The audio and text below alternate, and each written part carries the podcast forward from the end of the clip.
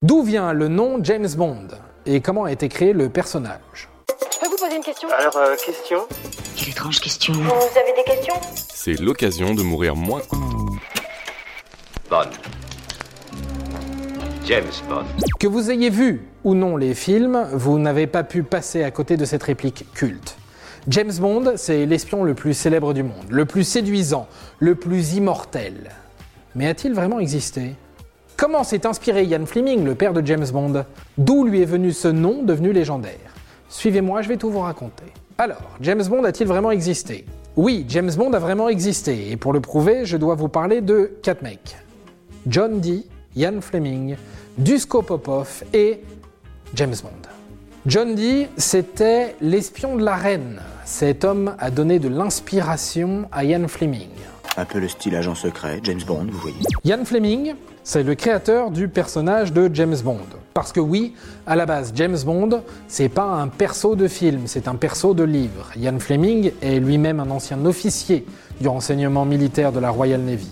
En gros, c'est un ancien espion. Ses activités lui donnent l'idée d'écrire de la fiction, et c'est comme ça que le premier roman avec James Bond voit le jour en 1953. Maintenant, passons à Dusko Popov. Lui aussi, c'est un véritable espion, un agent triple, pourrait-on dire, qui a bossé avec l'Allemagne, la Serbie et l'Angleterre. Il méritait bien son surnom, le tricycle. Mais là où l'histoire de Dusko Popov est très très intéressante, c'est un soir de 1940. Et j'avais particulièrement à l'œil un individu que je savais être un espion à la solde de l'ennemi depuis 1940. Dusko Popov fait la connaissance de Ian Fleming dans un casino au Portugal. Ce dernier s'installe à une table de jeu et mise tout son package de missions. Un énorme coup de bluff payant. Sa couverture de riche businessman n'en prend que plus d'ampleur. Les deux hommes sympathisent et Ian Fleming est fasciné par le flegme et le charisme de cet espion. Il n'en fallait pas plus pour que Fleming continue à nourrir son James Bond fantasmagorique. Cette scène est d'ailleurs présentée dans le film James Bond Casino Royale. Alors pas celui en version 2006 avec Daniel Craig, mais le téléfilm diffusé d'ailleurs en direct en 1954, adapté du livre de 1953, avec le tout premier comédien à avoir joué l'espion anglais. Eh bien non, pas Sean Connery, non non, un certain Barry Nelson.